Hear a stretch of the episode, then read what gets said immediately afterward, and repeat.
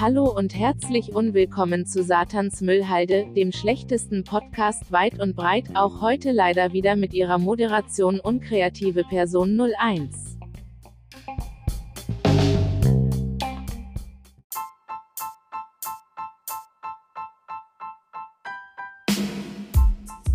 Wer Ironie und Sarkasmus nicht kennt, hat jetzt 10 Sekunden, um wegzuschalten. 10, 9, 8, 7, 6, 5, 4, 3, 2, 1, 0. Hier noch eine Nachricht an alle verbliebenen Zuhörer, das wird der schlechteste Podcast, den ihr je gehört haben werdet.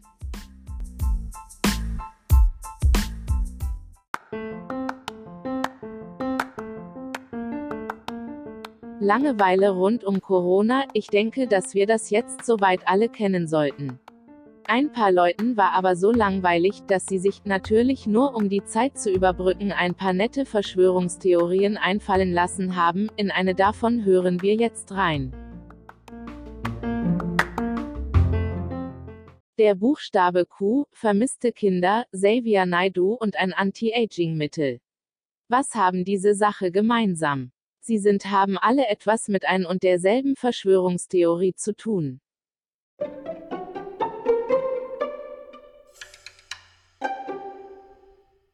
Aber lasst mich das erstmal genauer erklären. Es begann alles damit, dass irgendeine random Person auf einem Internetforum namens 8kun behauptet hat, dass sie geheime Informationen aus Trumps Bekanntenkreis hat.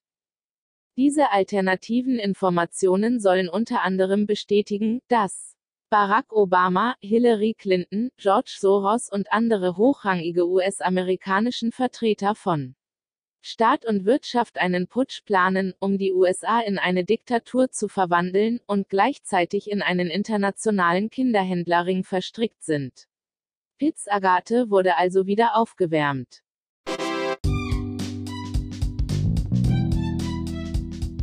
So weit, so schlecht, aber es geht natürlich noch weiter.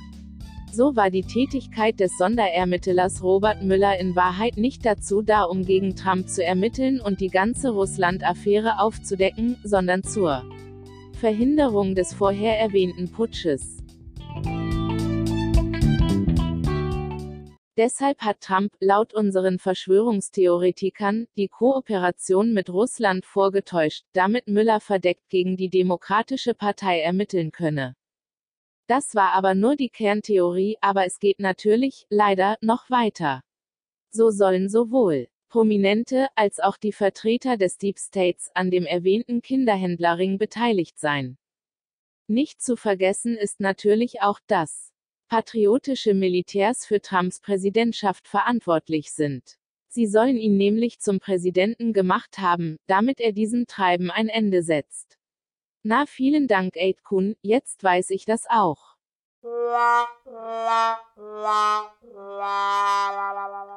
Aber warum setzen diese patriotischen Militärs nicht auf andere, vielleicht sogar effektivere Methoden als, naja, Trump? Laut unseren Verschwörungstheoretikern liegt die Antwort doch direkt vor unseren Nasen. So soll außer Ronald Reagan sämtliche US-Präsidenten seit Lyndon B. Johnson kriminell, pädophil und satanistisch gewesen sein. Und der einzige Grund, weshalb der Deep State den Staat unterwandert, ist, dass der Kinderhandel reibungslos funktionieren kann. Kleine Frage, warum?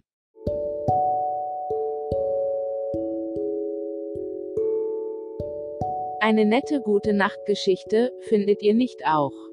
Weil warum nicht einfach die verantwortlichen Personen zur Rechenschaft ziehen? Wenn diese patriotischen Militärs, welche angeblich die Macht haben, einen Präsidenten ins Amt wählen zu lassen, es auch komplizierter machen können.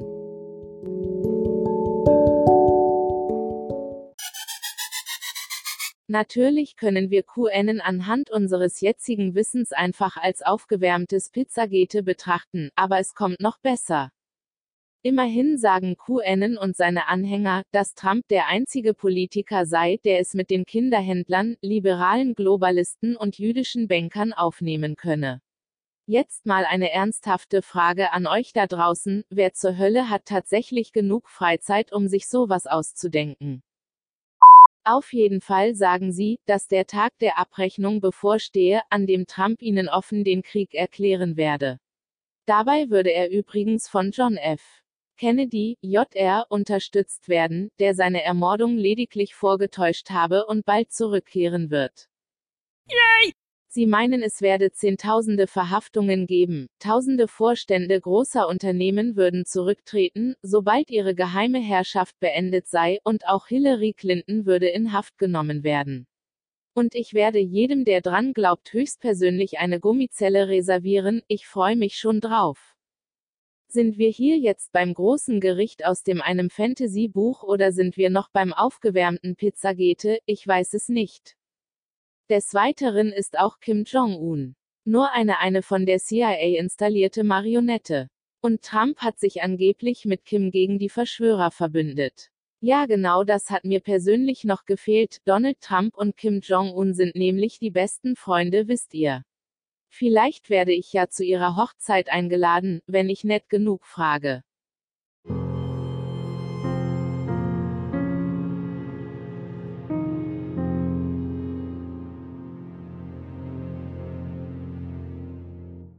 Da ich nicht alle Zeit der Welt habe, springen wir doch einfach zum Frühjahr 2020, in welchem Q seinen bisherigen Höhepunkt in Sachen Berühmtheit erlangt. Und zwar verbreiteten QN-Anhänger zu diesem Zeitpunkt die Falschinformation, dass der Lockdown nicht der Bekämpfung der Covid-19-Pandemie dient sondern in Wahrheit dazu bestimmt ist, Kinder aus Folterkellern zu befreien, wo ihnen im Auftrag der Elite massenhaft Adrenochrom entzogen würde. Zum Thema Adrenochrom hat sich übrigens auch Xavier Naidu geäußert, in einem Video geäußert, in welchem er mit den Tränen ringt und sich sichtlich schockiert von dem Ganzen zeigt und ruft seine Zuschauer dazu auf adrenochrome Bilder zu googeln. In verschiedenen Ländern der Erde. Kinder aus den Händen Pädophile das war nur ein Ausschnitt aus dem Video, aber keine Sorge Xavier, ich habe die Bilder gegoogelt und fand sie lecker. Adrenochrome ist eigentlich ein Stoffwechselprodukt von Adrenalin, welches ich auch ganz einfach auf diversen Internetseiten bestellen kann. Aber warum sich die Mühe macht, um Google zu besuchen, um sich ein normales Anti-Aging-Mittel zu bestellen, wenn man auch ein paar kleine Kinder entführen und foltern kann? Hab ich nicht recht? Zusammengefasst handelt es sich bei QN einfach um einen Internet-Troll, welcher uns eine wiederaufgewärmte Version von Pizzagate serviert, welche mit ein paar weiteren Verschwörungen gewürzt wurde. Ich könnte noch stundenlang über QN reden, aber im Gegensatz zu denen, die sich die Theorie ausgedacht haben, habe ich noch Schulaufgaben zu erledigen. Hey, wie wäre es, wenn wir denen einfach ein paar Schulaufgaben schicken, dann hätten sie vielleicht ja was Besseres zu tun. Eine tolle gute Nachtgeschichte war das. Aber auch die Sendezeit vom Sandmann auf Kika muss irgendwann enden, in diesem Sinne. Heil Satan!